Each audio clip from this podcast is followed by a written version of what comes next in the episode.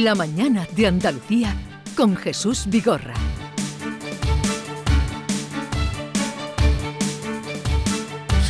hoy con Juan Bravo, el que fuera eh, consejero de Hacienda de la Junta de Andalucía en la pasada legislatura, hoy vicepresecretario de Economía del Partido Popular. Juan Bravo, buenos días. Hola, ¿qué tal? Muy buenos días. ¿Qué tal está?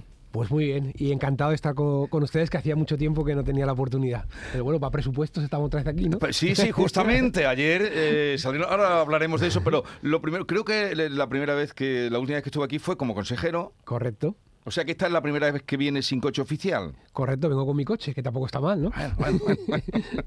Bueno, ¿qué, eh, ¿qué, panorama eh, usted vive en Madrid, en la Villa y Corte, se presenta de la economía en España? Eh, díganos. Bueno, no hace falta que lo diga yo, ¿no? El tema es que todos los organismos de carácter nacional o internacional están apuntando a una desaceleración y unas dificultades para el año 2023 si recuerda, algunos ya lo apuntábamos en marzo o en abril, apuntábamos esta situación y cuando alguien ve la evolución del crecimiento de España del 7, 4,4, 3,4, 2,7, 2,1, ahora dicen el 1, incluso algunos empiezan a decir 0, vemos que el último trimestre ya hemos crecido el 0,2 solo, igual que Europa, ya no hay ese sentimiento de que crecíamos por encima de Europa. Yo creo que este país necesita algunas cosas importantes y creo sinceramente que nos están haciendo y es una enorme oportunidad que España no puede dejar pasar. Pero eh, los datos de crecimiento son malos, pero los de empleo están saliendo bien. Eh, explíquenos cómo puede ser eso. Bueno, cuando analizamos el empleo es verdad que la foto alguien puede verla así, pero fíjese, hay una figura que se ha hecho a raíz de la reforma laboral, que son los fijos discontinuos, que maquilla el resultado. Y usted dirá, pero bueno, ¿en qué maquilla? Pues en primer lugar, en los datos de desempleo, porque esos señores no computan como desempleados. Y cualquiera que nos escuche puede decir, ya, ya, pero antes tampoco computaban. Y es verdad.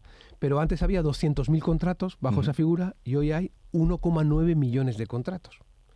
Quiere decir que esa persona que trabaja dos horas a la semana, o tres horas, o dos días, no computa como desempleado. Y sin embargo, la realidad es que gran parte del tiempo está desempleado, con lo cual eso provocaría que esas cifras que tenemos del desempleo serían superiores. Si además tenemos en cuenta que tenemos el doble prácticamente que el desempleo medio de la Unión Europea, pues nos hace ver que los datos son tan buenos. Y luego otro, otro dato que quizá es el realmente importante. Cuando analizamos tenemos que ver el número de horas trabajadas en España y resulta que estamos en menos número de horas trabajadas que había en el año 2019, con lo cual si hay supuestamente más gente trabajando y hay menos horas trabajadas, quiere decir que la gente está, está contratada menos horas y con lo cual su situación laboral es peor. Entonces, por eso nosotros defendemos que esto no es, la reforma laboral tiene que aspirar a un trabajo de calidad, con, condiciones buenas y sobre todo con productividad para que sea interesante. Bueno, hoy estamos, eh, luego volveremos a ese asunto, pero hoy estamos en un día en el que ayer, eh, pues un paso importante para los presupuestos de la Junta de Andalucía para el año que viene y hoy se van a aprobar eh, los de los presupuestos generales del Estado. señor Bravo, ¿de qué dependen que unos presupuestos salgan adelante? ¿De la reforma del Código Penal? ¿De la mayoría absoluta? ¿O de que las cuentas estén bien hechas? Vamos a ver, yo creo que los españoles lo que le tiene que importar, lo primero es que las cuentas estén bien hechas. Y el problema, enlazando con lo que dice, es que cuando uno tiene que negociar con tantos y ceder tantos para a cualquier precio estar en el gobierno, se provocan situaciones como sedición, como malversación, como la salida de la Guardia Civil de Navarra, es decir, se pagan unos precios tan altos que al final las cuentas, como algunos dicen, se convierten en cuentos. Y entonces es un problema, porque cuando no somos creíbles como país, cuando no trasladamos seguridad jurídica, los inversores no quieren venir. Doy un dato. Se han sacado, la energía es un factor fundamental. Se sacó una subasta hace poco de 3.000 megavatios y hemos conocido que no se han adjudicado ni 50. Podemos lanzar el mensaje que queramos, pero hay 3.000 megavatios y 3.000 oportunidades de desarrollo en este país que han decidido los inversores que no quieren venir a España, porque todo eso que usted está contando hace que no crean en este país. Eso es justo lo contrario de lo que tenemos que hacer.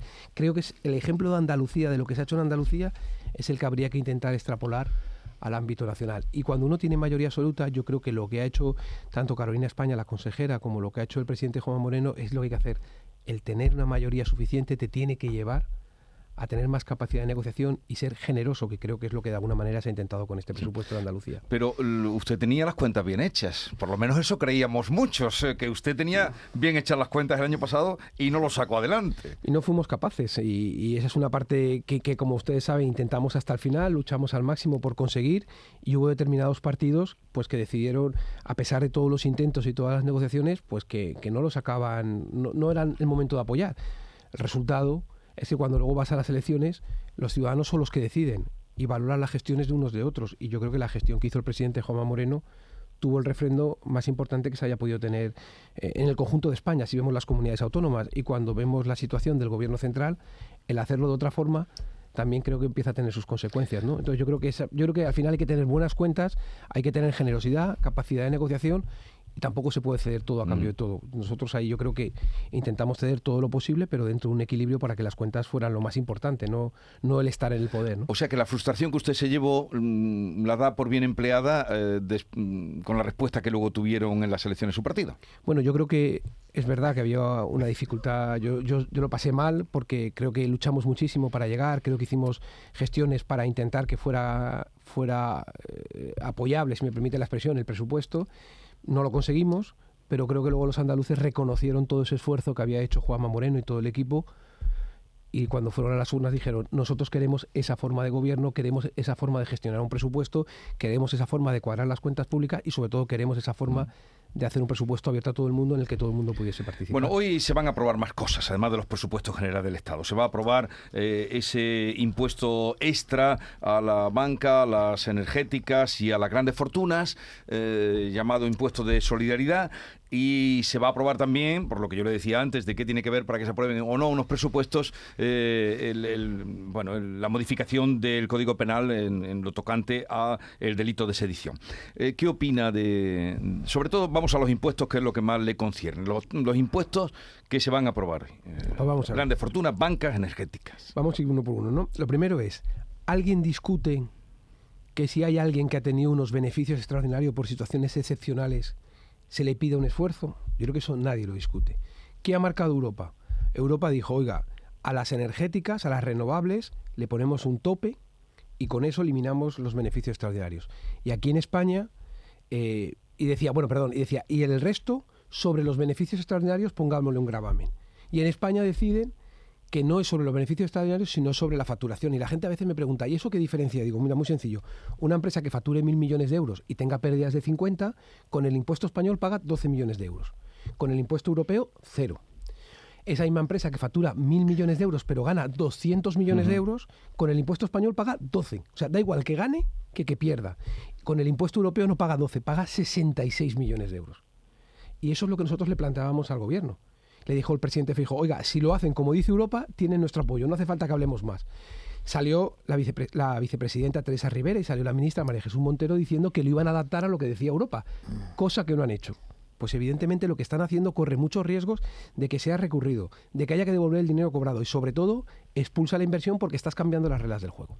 En cuanto a la banca, lo mismo. Sobre los beneficios extraordinarios nadie lo discute, pero le estamos poniendo un impuesto sobre la sobre digamos entre comillas la facturación cuando el Banco Central Europeo, cuando los informes externos están diciendo que esa no es la fórmula y que eso puede generar graves perjuicios. Y ya lo hemos visto con la ley del solo sí es sí saltarse los informes, lo que está hay que hacerlo en coordinación. El Fondo Monetario Internacional ayer les vuelve a decir cuidado con el impuesto a las energéticas y a la banca. Y por último, con el impuesto del patrimonio BIS, porque ellos lo pueden llamar como quieran, pero es un impuesto del patrimonio BIS, de hecho en el propio impuesto hace referencia al impuesto del patrimonio que ya existe, lo que hay es una invasión de competencias de las comunidades autónomas, una imposición de la fiscalidad del Partido Socialista sobre toda España cuando eso es una competencia de las comunidades autónomas. Fíjese, la, la Constitución española dice en el artículo 134 que la ley de presupuestos no puede crear tributos, solamente podrá modificarlos oiga, han introducido en una proposición de ley a través de una enmienda que no ha dado lugar a que se pueda debatir un impuesto. A través de una enmienda, nadie. Es una enmienda, o la votas o no la votas. Oiga, Macron, cuando retira el impuesto de patrimonio de Francia, es porque 60.000 franceses han marchado y porque 200.000 millones de capital han salido. Desde que está Pedro Sánchez, se ha incrementado, según el INE, el 23% de españoles que se han marchado a Portugal. Ni Portugal, ni Francia, ni Italia tienen impuesto de patrimonio. No hagan más daño han recaudado 28.000 millones más en lo que llevamos. Si comparamos el año 19 con el año 23, con la recaudación esperada tanto por cotizaciones sociales como por impuestos, se habrán recaudado 70.000 millones de euros más sin haber recuperado nuestra economía los parámetros previos a la pandemia. ¿Hasta dónde quieren llegar? Si lo que hay que hacer es gestionar bien, no gastar más, hay que gastar mejor. Del gasto hablaremos luego, pero el Fondo Monetario Internacional, mm, aparte de que lo que usted ha manifestado que dijo, sí que decía que puntualmente, eh, con carácter puntual, no eh, era partidario que se cobraran esas, esos impuestos extras. Le ha dicho que sea temporal y que sea sobre los beneficios extraordinarios. Si ¿Usted qué cree que eso va a quedar para...? No, no, no lo van a hacer. Se va a aprobar y se va a aprobar sobre la facturación. No lo van a cambiar.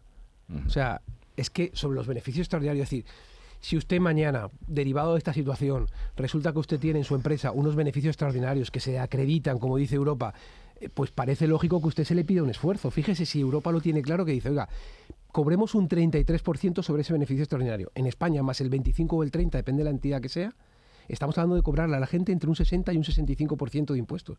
¿Por qué? Porque eso es extraordinario. Eso te ha llegado a ti sin haber hecho méritos, si me permite la expresión entre comillas. Pues parece que, teniendo en cuenta que hay muchas familias, muchas empresas que lo están pasando mal, le digamos, oiga, como esto no es normal, usted aporte de manera especial para que ayudemos a los más vulnerables. Y el impuesto ni hace eso, ni asegura que va a ir a los más vulnerables, que también lo pedía Europa.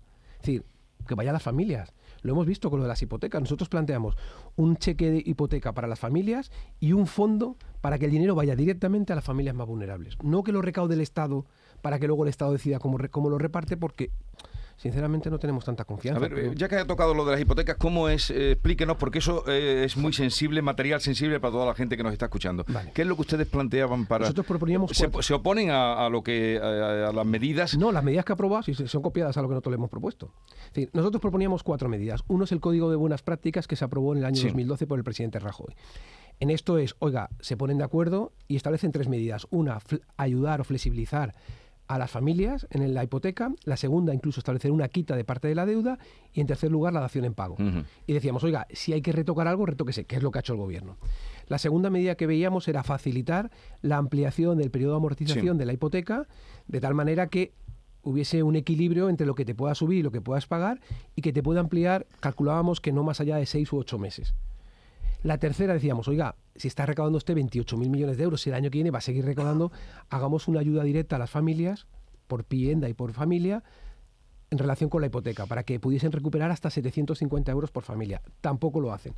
Y la cuarta que nosotros establecíamos es, oiga, usted está poniendo un impuesto que además puede ser recurrido, que además es posible que usted se lo gaste y el gobierno que venga después lo tenga que devolver. Decíamos, oiga, hagamos un fondo en el que participe la banca y también la administración, el gobierno, para que hagamos ese fondo destinado exclusivamente a aquellas rentas medias y bajas que peor lo están pasando para ayudarles con esto. Eso es lo que planteábamos. No han aceptado, han copiado una parte y siempre se deja sin copiar. O sea, le piden esfuerzo a la banca, le piden esfuerzo a los ciudadanos y ellos no aportan.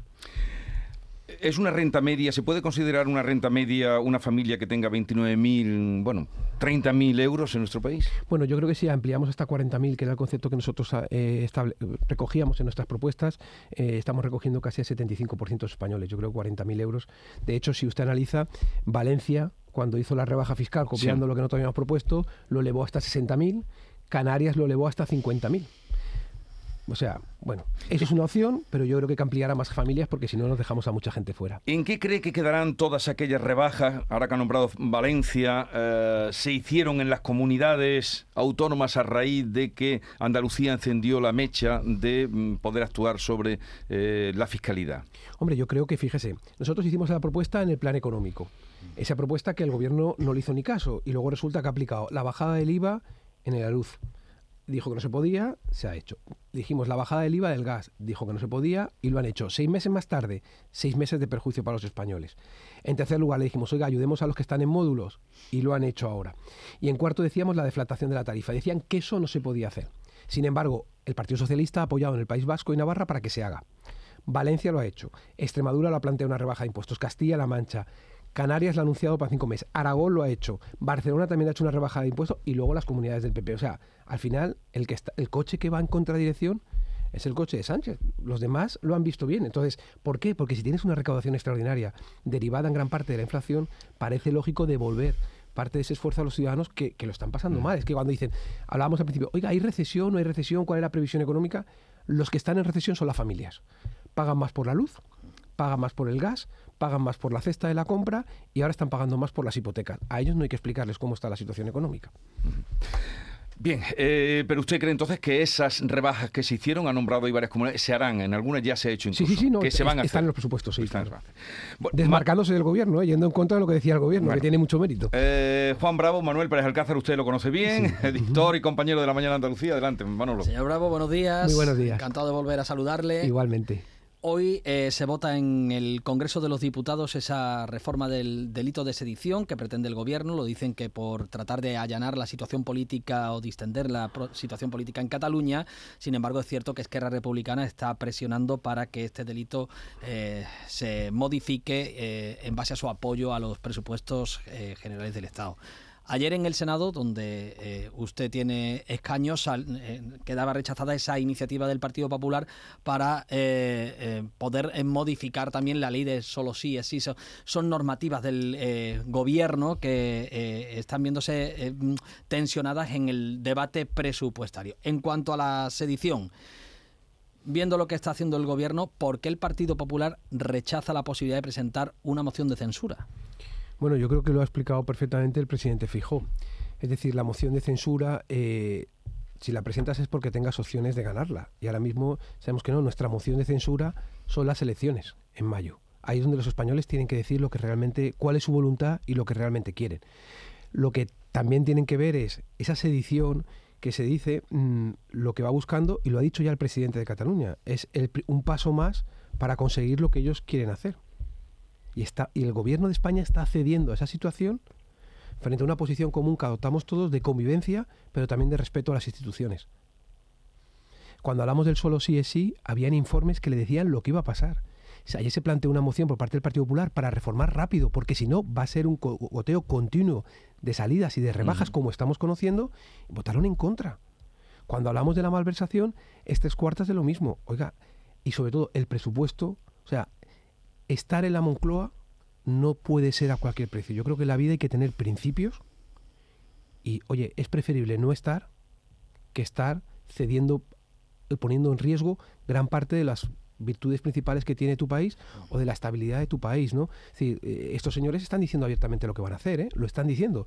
Y eliminando el delito de sedición o rebajando, están diciendo que se les abre la vía de nuevo a poder hacer lo que ya sabemos que pasó este país. Yo creo que ese no debe ser el camino. Todo apunta a que va a salir adelante en la votación del día de hoy. Sí, porque no hay precio. ¿Cuál O es el siguiente paso por, por parte del Partido Popular?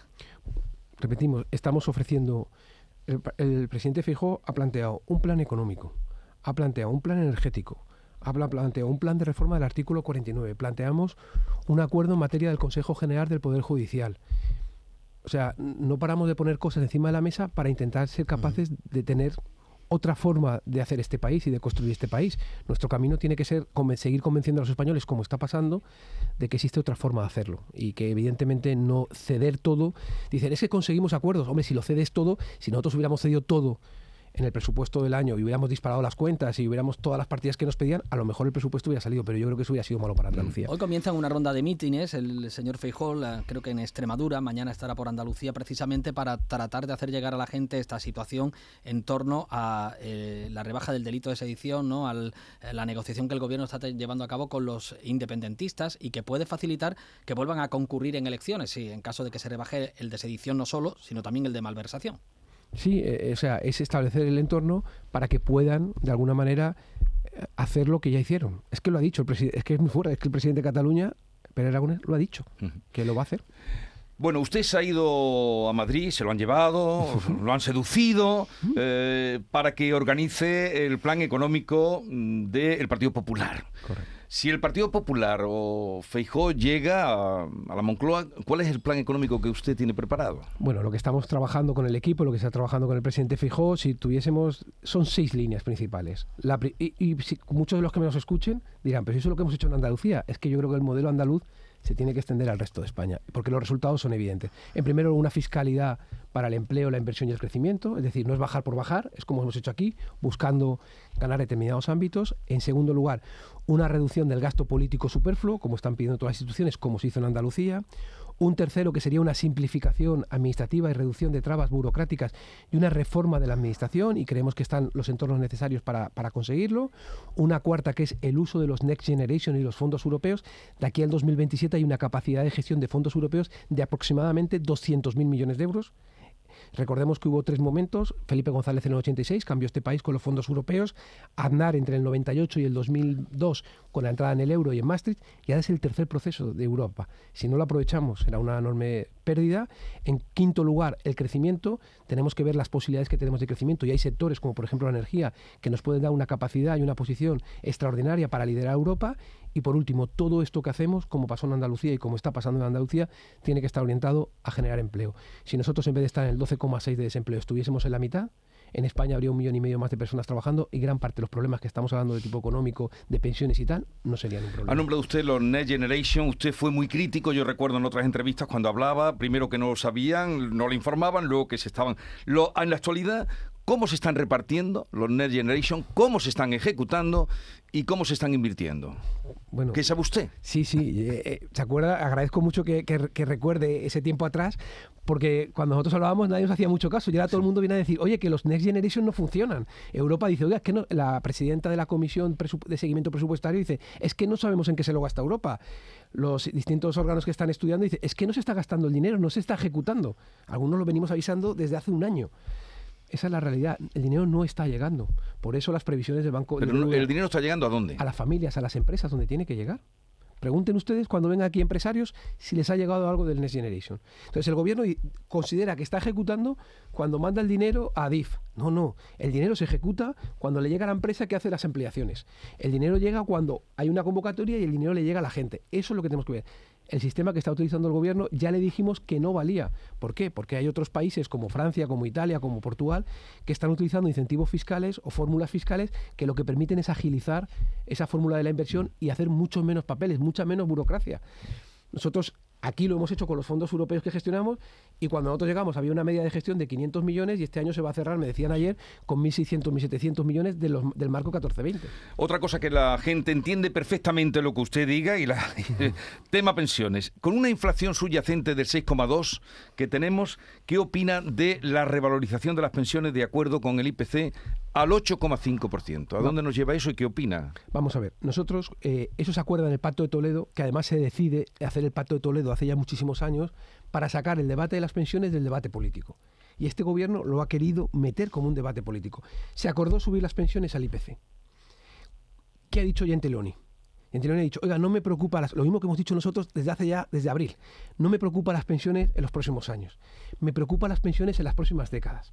Este gobierno ha hecho unas promesas a Europa de unas reformas que no está haciendo y que no van a recaudar lo, lo que estaba previsto. Yo le he dicho, si nosotros tuviésemos el paro a la media de la Unión Europea, habría un millón y medio más de personas trabajando. No estaríamos hablando de este problema. Entonces, el problema de las pensiones es, nosotros que se revaloricen al IPC no le vemos un problema. Lo que vemos un problema es del sistema. Si el sistema no está eh, equilibrado, compensado, podemos generar un problema a las generaciones futuras. Y tenemos que cuidar porque los pensionistas no, no tienen capacidad de actuación ya. Es decir, un pensionista cobra lo que le dé el Estado, lo que todos nosotros le aportemos. Hay que protegerlos de una manera especial. Pero hay que hacer el sistema, hay que hacer crecimiento, hay que hacer reducción de trabas, hay que hacer que en nuestra economía haya más gente trabajando. Esa es la clave para conseguir que las pensiones salgan adelante. O sea, más eh, usted mm, ve bien que se suban con el IPC, pero que haya más gente trabajando. necesitamos que la economía funcione. Si la economía funciona, no hay problema. Si nuestra economía decrece o no, fijaros, somos la única economía junto con Eslovaquia y la República Checa, de las economías potentes, la única que va a acabar el 23 y todavía no ha recuperado los datos de crecimiento del año 2019. Mm. La única. Hay países que ya están por encima del año 2019, en el año 22. Ujú. Si tenemos eso, pone en dificultad, oye, podemos pagar las pensiones, oye, podemos pagar nuestro sistema de ayudas sociales, oye, podemos pagar nuestra sanidad, oye, ¿por qué en Andalucía hemos podido bajar impuestos, recaudar más, generar más actividad económica, invertir más de 3.000 millones en sanidad, más de 1.400 en educación, más de 400 en dependencia? Porque se ha generado actividad económica y se ha generado riqueza. Bueno, eh, terminamos. Mira Jesús, cuando, cuando el señor Bravo llegó a la, a la Consejería de Hacienda, regaló a cada miembro del gobierno andaluz una Sí. tarjeta con un céntimo Sí. para eh, en- enseñarles o recordarles eh, lo que vale cada céntimo del gasto público y que se responsabilizaran en su gasto. Señor Bravo lo, lo ha hecho también al llegar a, a Génova con, con- Bueno. con sus compañeros de la dirección del Partido Popular y con el señor Feijó. Iba a mirar a ver si llevaba alguna tarjeta, porque se lo llevaba, pero como me las pide, las voy regalando y me voy Pero lo ha hecho. Sí, sí, vamos, de alguna manera hemos marcado el- el camino de que el gasto, en el gasto político superfluo tiene que ser reducido. O sea, eh, aquí lo hemos visto en Andalucía, muchísimas partidas que no aportaban, tranvías que no entraban en marcha, sentencias Mm. millonarias, pago de intereses en la sanidad. Eso mismo, eh, 22 ministerios, le pedimos esfuerzo a los ciudadanos, le pedimos esfuerzo a las energéticas, le pedimos em- em- esfuerzo a las pymes, le pedimos em- esfuerzo a las empresas públicas. ¿Y dónde está el esfuerzo del gobierno? O sea que usted va pagando la luz por donde pasa. Siempre, lo saben. Pues eso, eh, a ver si lo aprendemos todos. Juan Bravo, muchas gracias por la visita. Muchísimas Eh, Suerte y hasta la próxima. Pues muchísimas gracias de verdad, porque ha sido un placer. Ha Hacía sido mucho tiempo que no estábamos juntos y para mí siempre es un placer poder compartir con ustedes. Bueno, hasta la próxima. Hasta la próxima. que le vaya Muchas bien. gracias. Buen día. Hasta mañana, Manu.